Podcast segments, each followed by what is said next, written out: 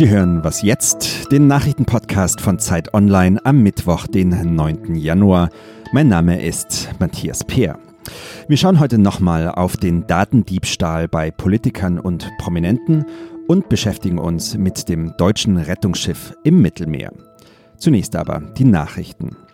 Eigentlich sollte ja Mexiko für Donald Trumps Grenzmauer bezahlen. Das hat der US-Präsident zumindest im Wahlkampf immer behauptet. Davon ist jetzt aber schon seit längerem nicht mehr wirklich die Rede.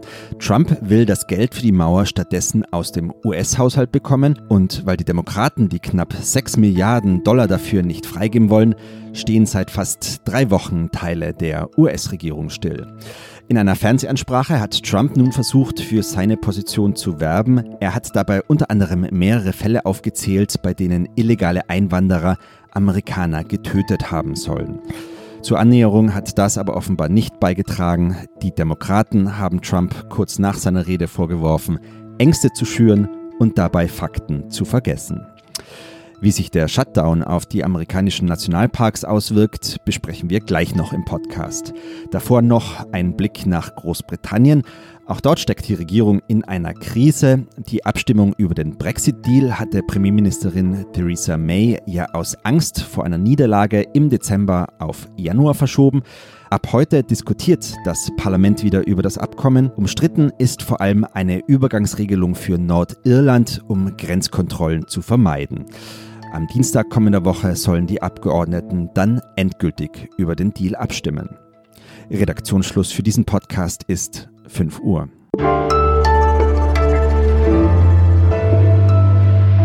Ich bin Rita Lauter, hallo. Als vor einer knappen Woche bekannt wurde, dass private Daten von Politikern, Prominenten und Journalisten per Twitter ins Netz gestellt worden waren, war die Sorge groß, dass es sich um den Hackerangriff eines ausländischen Staates handelt. Doch nun melden die Ermittler, ein 20-jähriger Hesse, mutmaßlich ein Einzeltäter, habe gestanden. Er soll aus Ärger über Politiker gehandelt haben. Eike Kühl berichtet für Zeit Online über Digitales. Eike, du sagst, Mittelhessen ist nicht Moskau. Geht Cyberkriminalität also weniger von staatlichen Akteuren aus als von gelangweilten Teenagern? Beides, würde ich sagen. Also Ereignisse wie der Hack auf den Bundestag 2015 weisen natürlich professionelle Strukturen auf und auch auf staatliche Hintergründe hin. Aber es ist nun auch kein Hexenwerk, einfach eine Phishing-Mail zu verschicken, um an Passwörter oder Login-Daten zu E-Mail-Konten oder irgendwelchen anderen Online-Plattformen zu gelangen. Es gibt sehr viele sehr niedrigschwellige Wege der Cyberkriminalität, die vor allem auf Diffamierung, auf Beleidigung, auf Einschüchterung, gerade in sozialen Netzwerken abzielen. Und das kann natürlich von gelangweilten Teenagern ausgehen, aber auch von links- oder rechtsextremen Gruppierungen im Netz oder einfach von wütenden Erwachsenen. Cybermobbing ist also die alltäglichere Gefahr in Deutschland? Also Umfragen zufolge gibt es allein mehr als eine Million Schüler und Schülerinnen in Deutschland, die in irgendeiner Form schon mal Opfer von Cybermobbing geworden sind. Und gerade in einigen Subkulturen im Internet, wenn man jetzt etwa auf die Influencer-Szene oder die YouTuber-Szene, die Gaming-Szene guckt, ist Cybermobbing tatsächlich fast an der Tagesordnung. Und der jetzige Daten Diebstahl zeigt sozusagen jetzt den betroffenen Politikern und Prominenten auf, ja, was an anderen Orten im Netz einfach tagtäglich stattfindet, ja. Die Methode, mit der der junge Mann vorgegangen sein soll, nennt sich Doxing. Kannst du das nochmal erklären? Doxing kommt vom englischen Begriff für Dokumente, von Documents oder abgekürzt Docs. Und es bezeichnet das Sammeln von persönlichen Informationen über einzelne Menschen im Internet. Häufig wird dazu einfach geguckt, welche Beiträge die Menschen in sozialen Netzwerken denn veröffentlicht haben, welche persönlichen privaten Daten wie Anschriften oder E-Mail-Adressen, Telefonnummern denn zu finden sind. Und mit diesen Informationen wird dann vielleicht versucht, noch tiefer einzudringen, also sich beispielsweise einen Zugang zu einem E-Mail-Konto zu verschaffen. Und das wird dann alles wieder veröffentlicht und dient häufig dann einfach ja der Einschüchterung, teilweise auch der Erpressung von einzelnen Leuten. Und das ist eben ja im Internet durchaus weit verbreitet, dieses Doxing. Es hat ja ziemlich lange gedauert, bis der Twitter-Account gelöscht wurde, der die Daten verbreitet hat und bis Twitter auf Beschwerden von Nutzern reagiert hat, deren Accounts gekapert worden sind. Wen siehst du da in der Pflicht? Ich sehe eigentlich fast alle in der Pflicht in der Hinsicht. Zum einen müssten die Plattformen tatsächlich ein bisschen schneller reagieren, wenn es darum geht, dass die Inhalte gelöscht werden, einfach um die Verbreitung zumindest ein bisschen einzudämmen, auch wenn man sie nicht komplett stoppen kann, weil es einfach dann auf anderen Seiten weiter veröffentlicht wird. Gleichzeitig sehe ich auch die Menschen selbst ein bisschen in der Pflicht, nochmal sich genau zu überlegen, welche Daten von ihnen denn im Netz zu finden sind, ob ihre Passwörter sicher sind, ob ihre Accounts sicher sind und ob vielleicht einige Daten, die seit Jahren im Netz sind, da auch wirklich noch stehen müssten oder ob man die nicht mal löschen kann. Und nicht zuletzt finde ich auch, dass die Behörden und die Polizei auch nochmal überlegen sollte, wie man denn jetzt mit solchen Fällen genau umgeht. Es handelt sich ja, wie gesagt, jetzt nicht um staatliche Hacker, sondern einfach um einen Täter, der vielleicht eher aus der ja, Troll- und Cybermobbing-Kultur kommt. Und da ist häufig so, dass Polizei und Strafverfolgungsbehörden da noch nicht so wirklich sensibilisiert sind. Im jetzigen Fall hat natürlich das BKA und das BSI den mutmaßlichen Täter relativ schnell gefunden. Aber wenn es nun um Fälle von Privatpersonen geht, dann stoßen sie relativ schnell auf Granit, weil die Polizei sagt, ja, sie können einfach nicht viel machen oder ihnen sind die Hände gebunden oder sie haben einfach keine Kapazitäten. Und das müsste man dann überdenken, wie man das erleichtern kann, dass auch Privatpersonen dann bessere Unterstützung erhalten. Vielen Dank, Eike Kühl.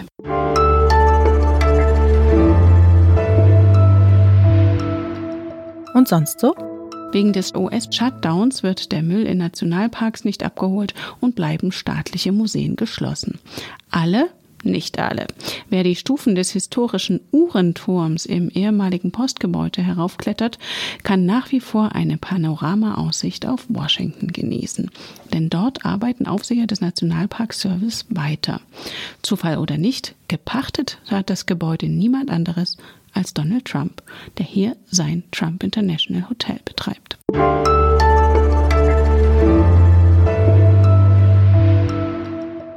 Es ist das erste NGO-Schiff im Mittelmeer unter deutscher Flagge. Das Schiff Professor Albrecht Penck von Rostock aus war es aufgebrochen. Ende Dezember nahm die Crew der Organisation CI for Libyen 17 Schiffbrüchige auf.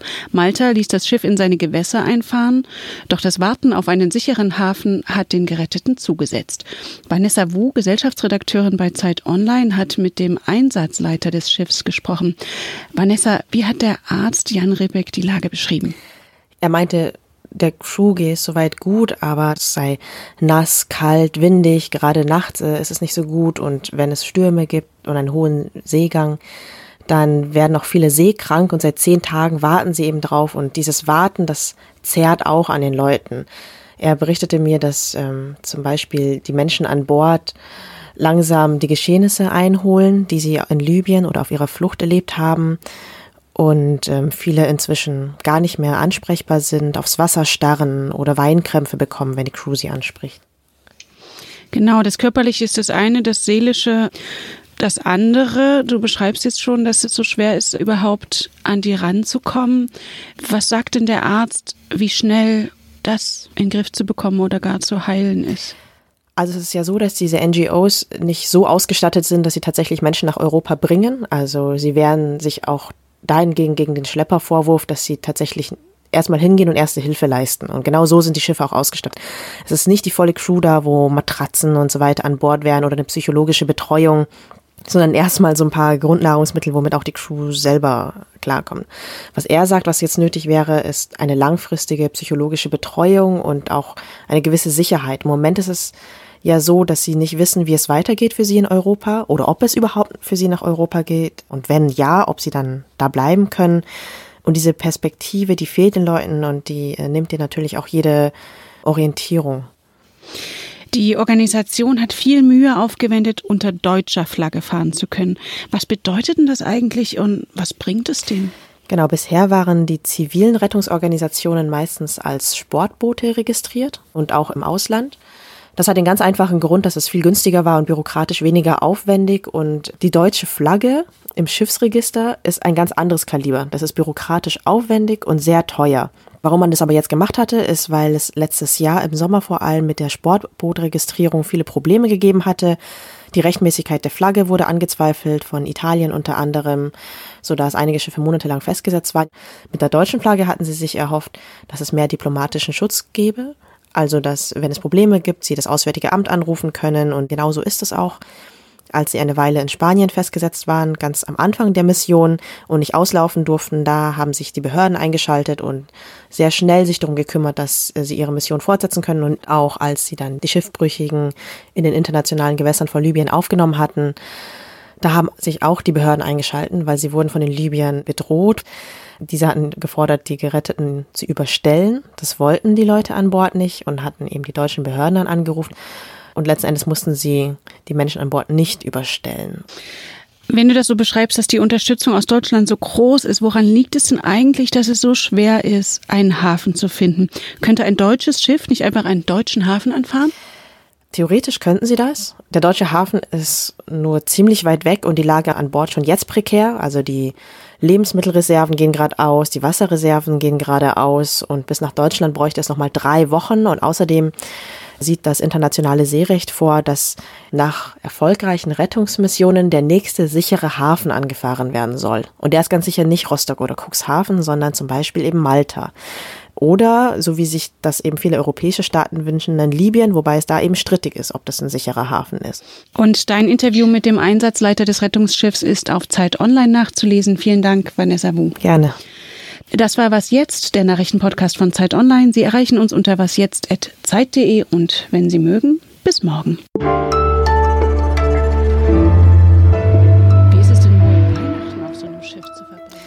Ja, das hatte ich auch gefragt. Die sind ja schon seit Ende November unterwegs und der Einsatzleiter erzählte, dass sie ein Drei-Gänge-Menü hatten. Die ganze Crew saß zusammen am Tisch. Es war auch die einzige Zeit, wo sie zusammen am Tisch saßen, aber es war ohne jegliche Emotionen, weil die Lage einfach zu ernst war, um jetzt gemeinsam auf hoher See so etwas wie Weihnachten zu feiern.